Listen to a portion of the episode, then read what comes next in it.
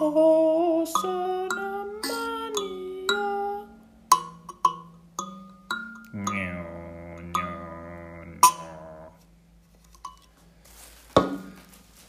Litty am Talken. Talk. Grüße euch recht herzlich, ihr kleinen Lurche. Ähm, ein holpriger Anfang wie immer, mit dem ich gleich in diese neue Folge hineingleiten möchte. Schön, dass ihr wieder da seid. In der letzten Folge habt ihr einen kleinen Einblick in die Reisen des jungen Litti quer durch Urban Charki bekommen. Da kam wieder mal ein Feedback. Ähm, hier möchte ich eingehen auf den Linus. Linus Goes. Scotch auf Instagram. Linus S-C-O-Z. Der hat gefragt, was hat man für eine Aussicht von der zu vermietenden Wohnung? Ja, ich habe ganz am Ende gesagt, dass ihr für einen Euro eine Ferienwohnung auf Urban Chaki buchen könnt. Und ihr habt dort einen Blick auf den Güterzugbahnhof. Ist wunderschön. Das findet er Wahnsinn und hat sich gleich dafür einen Platz reserviert und gefragt, ob ich nicht schon überfordert bin mit den ganzen Anfragen. Nein, die Wohnung ist riesengroß. Sie misst drei Quadratmeter, aber die ganze ähm, Bettsachen sind übereinander angeordnet. Das heißt, es ist drei Quadratmeter Grundriss aber ein quasi ein Turm. Deswegen auch der gute Ausblick und deswegen ist auch der 30.000 Meter Berg gar nicht mal im Weg, der sonst immer den, den Blick versperrt, sondern man blickt drüber hinweg. Ja. Gut, dann ähm, noch ein Feedback von wieder mal einer ganz äh, aktiven Frau in der Litti-Gemeinde, Fancy-Foxy. Sie hat mir geschrieben, dass sie ohne meine Kurzgeschichten äh, in der Arbeit einschläft. Und das möchte ich natürlich nicht, liebe Romy, sondern es gibt jetzt eine Kurzgeschichte. Littis Kurzgeschichten. Sibylle.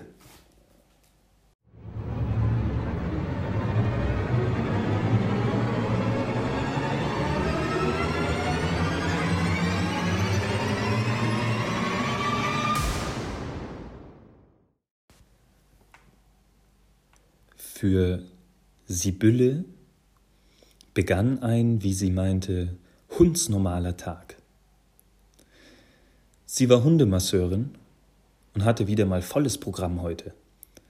Als sie den ersten Kunden empfing, ahnte sie noch nicht, als welche andere Person sie später ihre Praxis verlassen sollte.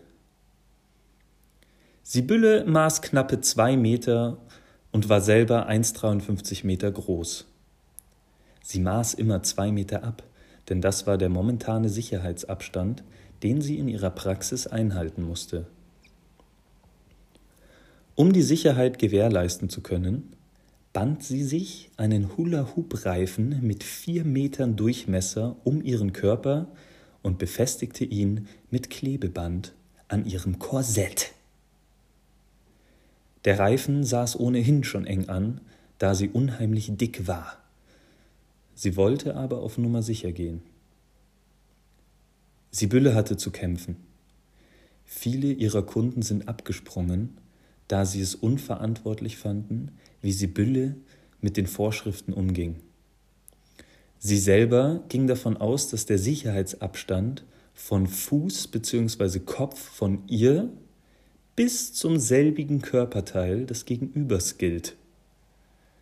Manche ihrer Kunden meinten, die Definition sei, dass der äußerste Rand des Körpers als Grenze gelte, was in Sibylles Augen Schwachsinn war, weil sie ja die Hunde eh mit ihren Händen anfasste. Manche Köter waren einfach Divas. Bitches eben. Nichtsdestotrotz war ihr Bauch ungemein im Weg bei ihrer Arbeit. An den meisten Tagen stresste sie das so sehr, dass sie ihr Nervensystem versuchte zu regulieren, indem sie so viel aß, wie sie konnte und sich ordentlich einen hinter die Binde kippte. Wie ihr euch denken könnt, war das natürlich ein Teufelskreis, der sie im Laufe der Jahre unheimlich adipös werden ließ. Auch Sibylle wusste das. Aber sie machte es trotzdem. Anders kam sie einfach nicht runter. Heute war wieder einer dieser nervenzerreißenden Tage. Gleich beim ersten Kunden, einem räudigen Nackthund, wollte sie eine Querfraktion des Nackenbereichs angehen und scheiterte fatal. Sie beugte sich vor, um an die kahle Stelle hinter seinen Ohren zu kommen. Beim ersten Mal piekste die Kopfstütze der Massageliege in ihren Bauch wobei eine Naht ihres Korsetts aufriss und der Wanst nun ohne Zurückhaltung gegen den Hula-Hoop-Reifen drückte. Das war sehr unangenehm, aber sie biss sich auf die Zunge und machte weiter. Sie ging die Sache nun von der Seite an. Leider erdrückte sie so den Kopf des Hundes, der ihr aus Panik ihre linke Brustwarze abbiss. Sie schrie vor Schmerz und taumelte in ihre Gerätschaften rein.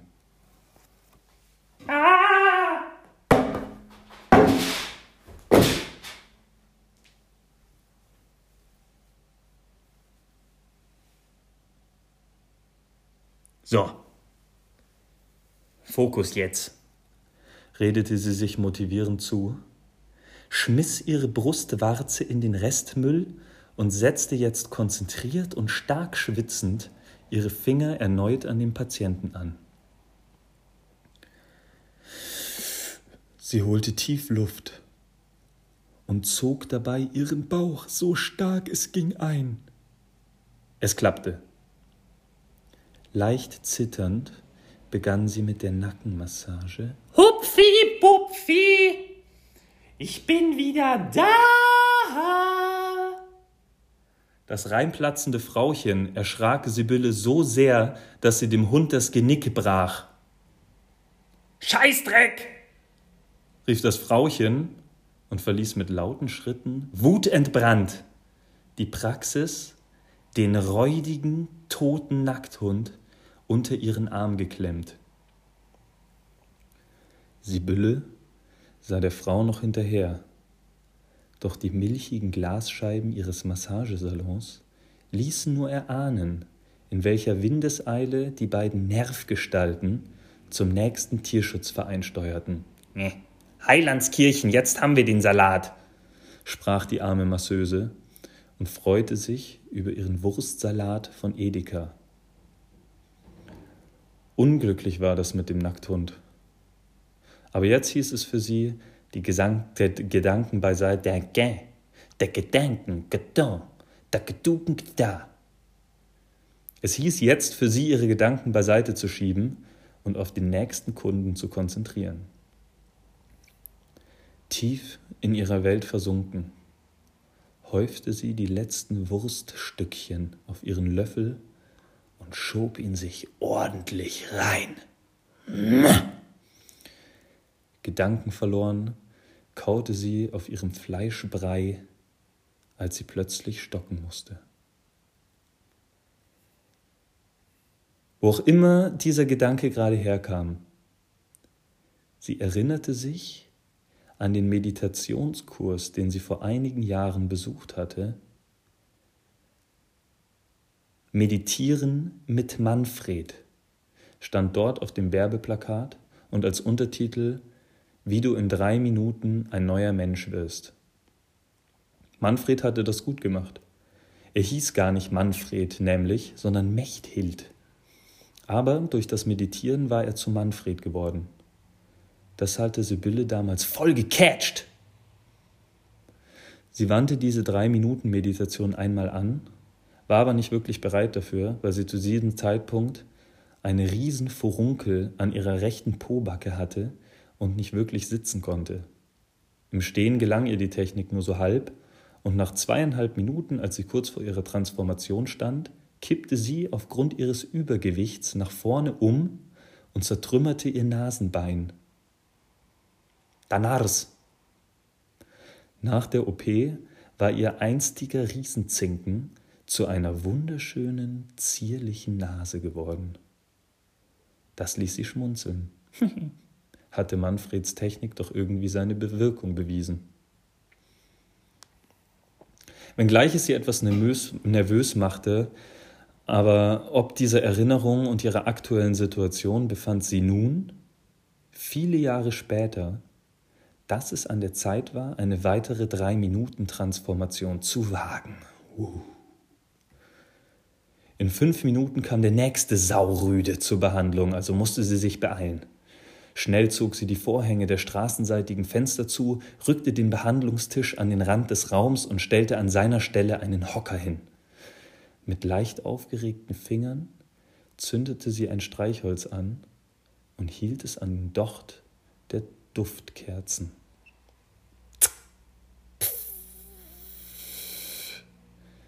Lachsgeruch.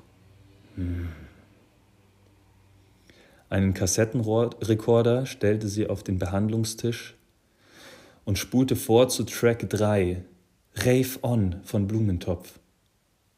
Damit war alles vorbereitet und sie setzte sich behutsam auf den Hocker. Er zerbrach. Mac!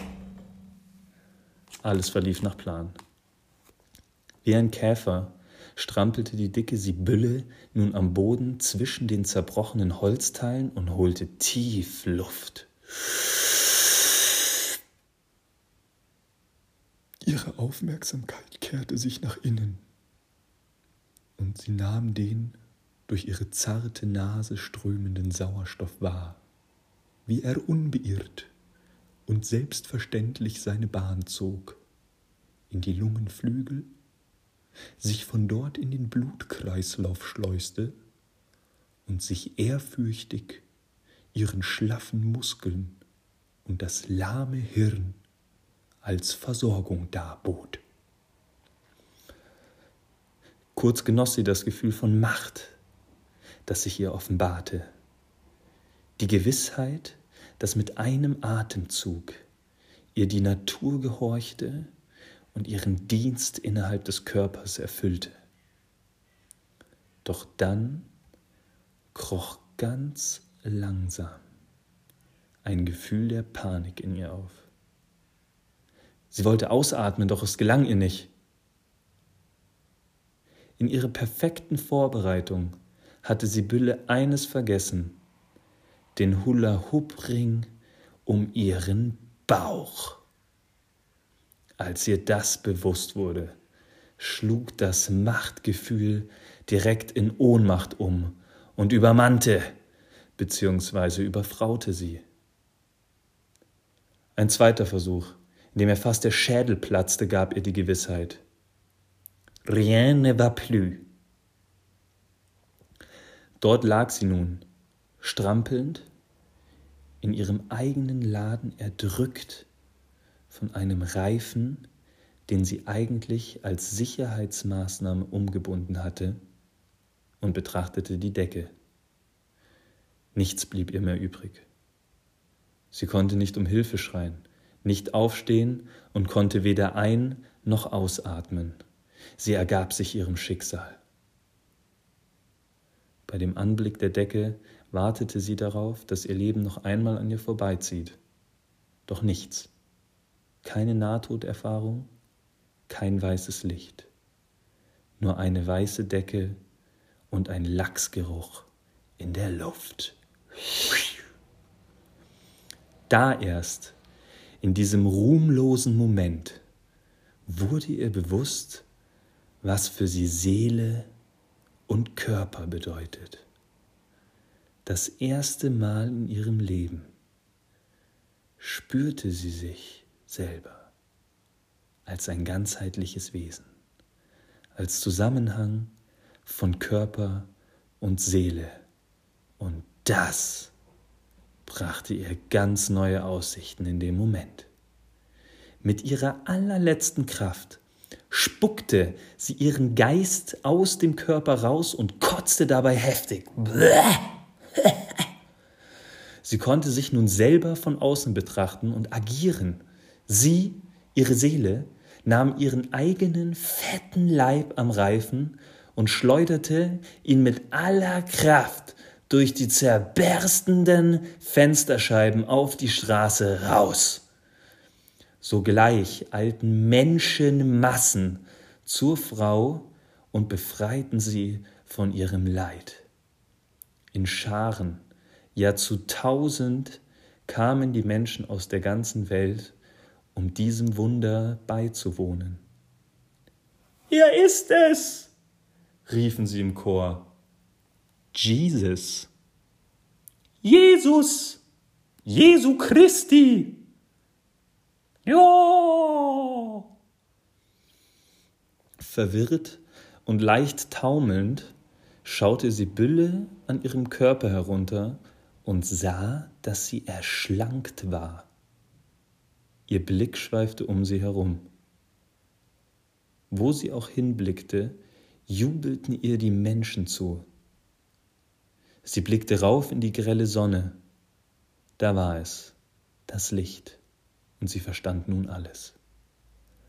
Langsam hob sie ihre Hände, wie sie es immer in den Religionsblockbuster, in den Religionsblockbuster-Filmen tun. Epische Musik ertönte aus dem Nichts. Der Himmel verdunkelte sich und der einzige Lichtstrahl, der existierte, strahlte auf Sibylle. Es war die Taschenlampe von Manfred, ihrem Meditationsguru. Er schritt langsam auf sie zu. Das Volk hielt den Atem an vor Spannung. Sibylles Arme hatten nun die Position erreicht, wo Priester dann mit ihrem Segen anfangen. Manfred war ihr jetzt ganz nah. Sibylle sprach. Das Coronavirus ist fort und ihr seid erlöst, so wie von jedem anderen Leid. Armut, Krieg und Klimawandel sind Geschichte. Eure Ehemänner lieben euch wieder und Peter, dein Fußpilz ist auch weg. Peter schaute verwirrt auf seine immer noch mit Fußpilz behafteten Füße. Manfred war nun direkt vor der schlanken Sibylle, und sie konnten gegenseitig ihren Atem spüren. Er neigte seinen Blick, packte sanft ihren Kopf in beide Hände und küsste sie zart auf ihre Lippen. Nicht du bist Jesus, Sibylle, Ich bin es. Seine Augen strahlten und sein sanftes Lächeln endete in zwei Grübchen unter seinen zarten Wangenknochen. Bedächtig drehte, der, drehte er sich zu seinem Volk. Nicht ein Mucks, nicht einmal ein Rascheln, außer das Flugzeug.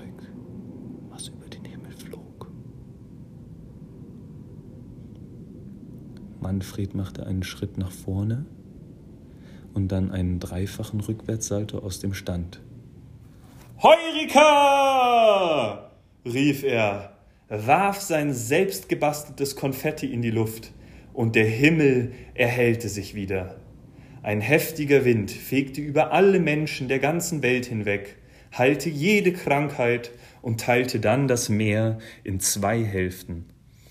Manfred schritt hindurch, rutschte davor noch mal kurz aus und brach sich seinen Zeigezeh, aber dann verschwand er für immer und hinterließ nichts außer Frieden, Gesundheit und